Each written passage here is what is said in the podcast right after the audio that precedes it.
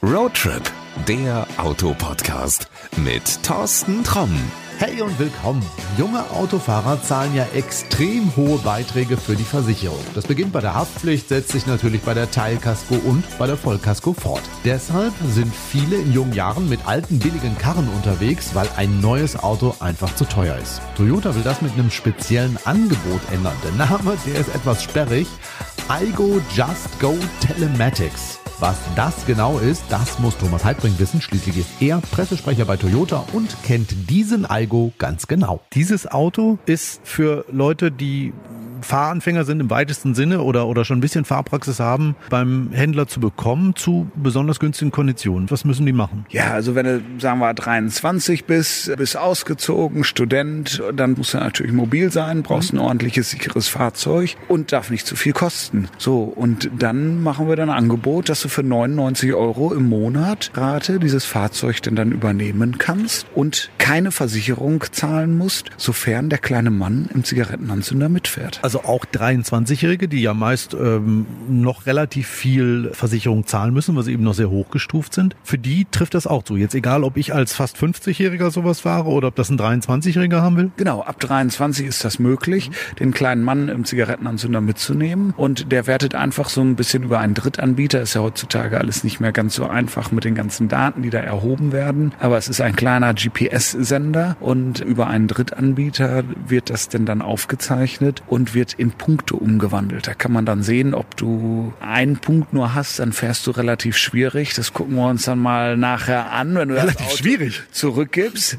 Ähm, bei zehn Punkten hast du natürlich volle Punktzahl, dann bist du ein sehr vorbildlicher Fahrer. So, und daran kann man das sehen, aber daran orientiert sich nicht der Versicherungstarif. Das ist nur für dich wichtig, dass du weißt, der kleine Mann fährt mit, der hat immer ein Auge auf dich. Kriege ich da so eine tägliche Auswertung oder wie funktioniert das? Wenn du das möchtest, kannst du das über eine App tatsächlich tatsächlich dir angucken okay. und Punkte sammeln und deine Punkte steigern. Umso vorbildlicher du fährst im Straßenverkehr, umso mehr Punkte bekommst du. Das kannst du tatsächlich machen, aber das musst du nicht. Es kommt einfach darauf an, dass du weißt, es fährt jemand mit und im Fall der Fälle, wenn du zum Beispiel einen tödlichen Unfall mit dem Fahrzeug hast, was wir alle nicht glauben, mhm. was aber ja passieren kann, mhm. kann in Deutschland ein Richter anordnen, dass diese Daten vom kleinen Mann, der mitfährt, ausgewertet werden, um zum Beispiel ähnlich wie bei Dashboard Kameras ähm, den Unfallhergang auszuwerten. Aber das ist das Einzige, was tatsächlich im Fall der Fälle damit passieren kann. Ansonsten sammelst du damit Punkte oder eben verspielst Punkte, je nachdem, wie du fährst.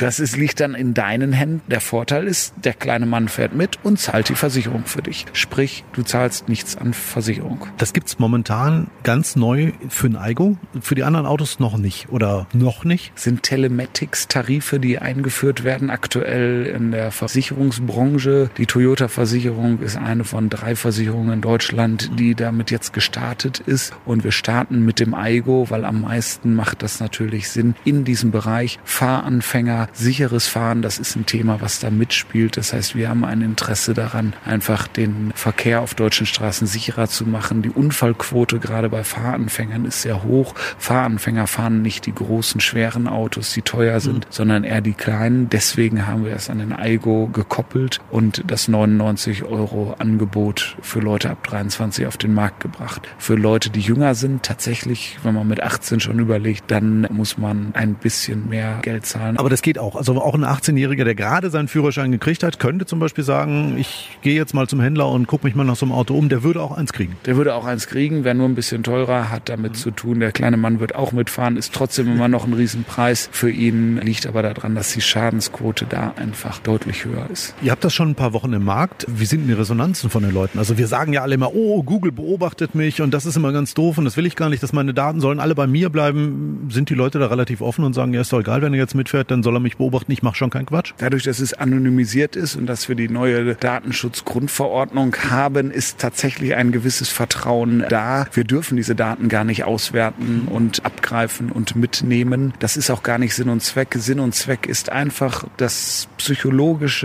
Momentum, dass der kleine Mann im Zigarettenanzünder mitfährt und im Fall der Fälle, wenn alle Stricke reißen, tatsächlich jemand ein Auge darauf hat. Ist es aber auch eine andere Sache für die ihr euch einsetzt, also wirklich jungen Menschen auch die Möglichkeit zu geben, ein, ein neues und ein sicheres Auto zu fahren? Weil gut, okay, für den Preis, den ich jetzt im Jahr an Leasinggebühr dafür zahle, könnte ich mir irgendwie so eine gebrauchte Gurke kaufen, was weiß ich, mit 20 Jahren auf dem Buckel, die eben technisch nicht ganz so weit ist. Die bringt mich auch von A nach B. Ist das vielleicht irgendwas, wo ihr sagt, hey, aber auch wenn du jung bist, keine Kohle hast, du sollst schon sicher unterwegs sein? Das ist tatsächlich ein Ziel von uns. Bei uns heißt das Toyota Safety Sense. Das ist so ein ganzes Paket im Prinzip, wo wir viele Sachen zusammen drunter bündeln. Und das Ziel ist es, wenn wir uns das autonome Fahren angucken, unser Ziel ist es, autonomes Fahren im ersten Hinblick, im ersten Schritt nicht, dass man keinen Fahrer mehr braucht, sondern dass einfach viele Sachen, wo man als Fahrer fehleranfällig ist, egal wie alt man ist, jung oder alt, dass einem das abgenommen wird, dass man da unterstützt wird. Und unser Anliegen ist es erstmal, den Straßenverkehr sicherer zu machen. Und viele von diesen Systemen setzen wir da auch ein. Und es macht keinen Sinn, das nur in der Oberklasse einzusetzen, sondern das muss dann eben konsequent ähm, überall eingesetzt werden. Und das ist so eine Firmenphilosophie. Das ist, fängt eben mit dieser Versicherung an, mit dem kleinen Mann, der mitfährt. Das geht über Assistenzsysteme, über auch ähm, Kameras, die mit an Bord sind, die zum Beispiel Fernlicht, Abblendassistent, all diese Sachen, Spurwechselwarner, Spurhalter, ähm, Radargeräte, die eigentlich ähm, in vielen Toyotas schon standardmäßig sind. Und Ziel ist es einfach, ja, Safety first, wie unsere Kollegen immer sagen, die Sicherheit zuerst. Und das ist schon ein großes Anliegen, was wir auch im Konzern haben. Du hast eben gesagt, ich soll äh, das mal ausprobieren. Ja, dann fahre ich jetzt mal los und ich gehe davon aus, der Eigo passt auf mich auf, egal was ich für einen Blödsinn mache. Also würde ich es nicht sagen. Also wir setzen tatsächlich auch immer noch auf den gesunden Menschenverstand.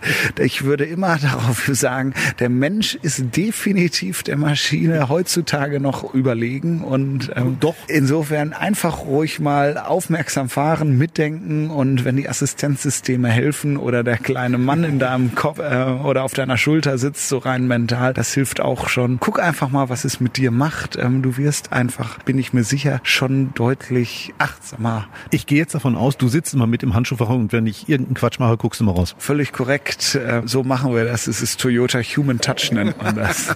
okay, Thomas, ich fahr los. Äh, vielen Dank und wir sehen uns später. Gute Fahrt. Alles klar. Ich bin gespannt, was du sagst, wenn du wiederkommst. Fahrerlebnis. Die Testfahrt. Bevor es aber soweit ist, schauen wir uns den Aigo mal von außen an. Beginnen wir vorne, denn die Nase, das ist das Markanteste bei dem Auto.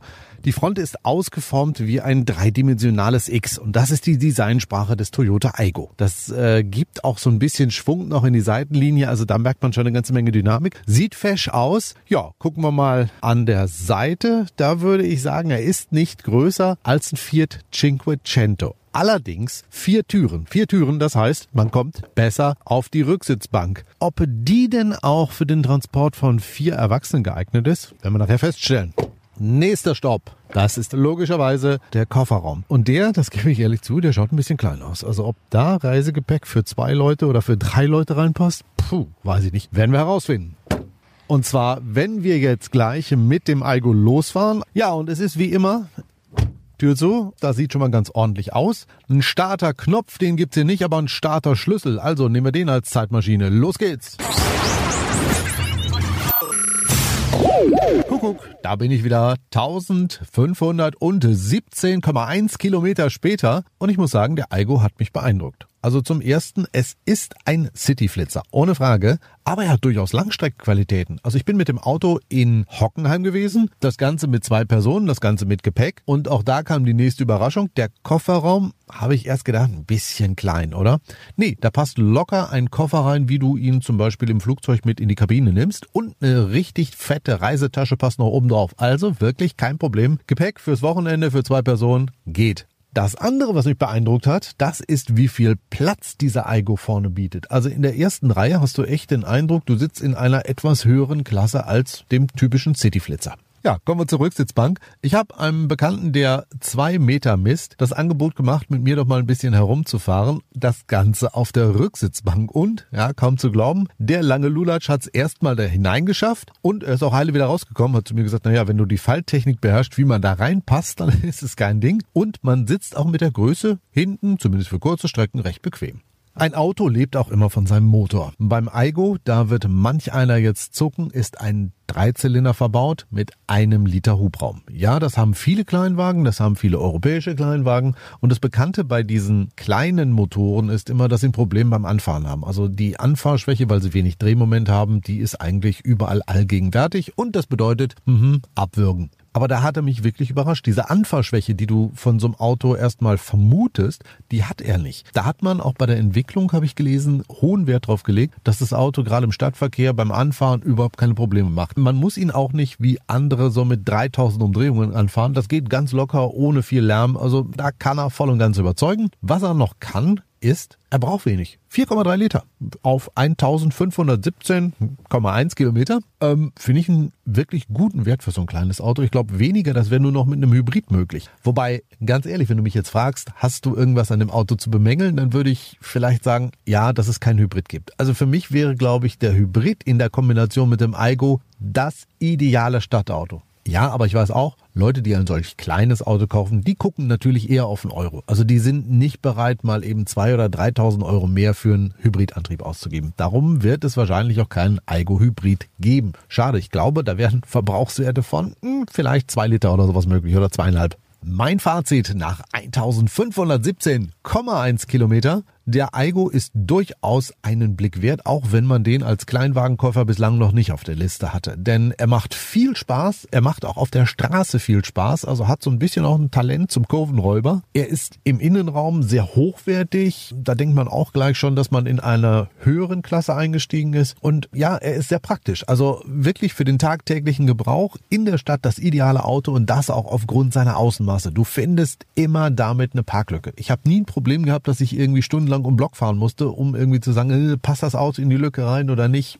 War nie ein Thema. Auch im Parkhaus, man hat Platz, man muss nie Angst haben, dass das SUV neben einem irgendwie einem die Türen verbeult. Also das ist schon eine tolle Sache, dass der so klein ist, aber trotz dieser kleinen Fläche im Innenraum sehr, sehr viel Platz bietet. Wenn du jetzt einen Kleinwagen suchst, den Aigo noch nicht auf der Liste hattest, also ich sag mal, gucken dir an, fahr eine Runde mit und dann bild dir selber dein Urteil. Was mir besonders gefällt, ist, dass junge Menschen so die Möglichkeit bekommen, ein neues und sicheres Auto zu fahren und nicht mehr mit alten Wagen ohne aktuelle Sicherheitsausrüstung unterwegs sind.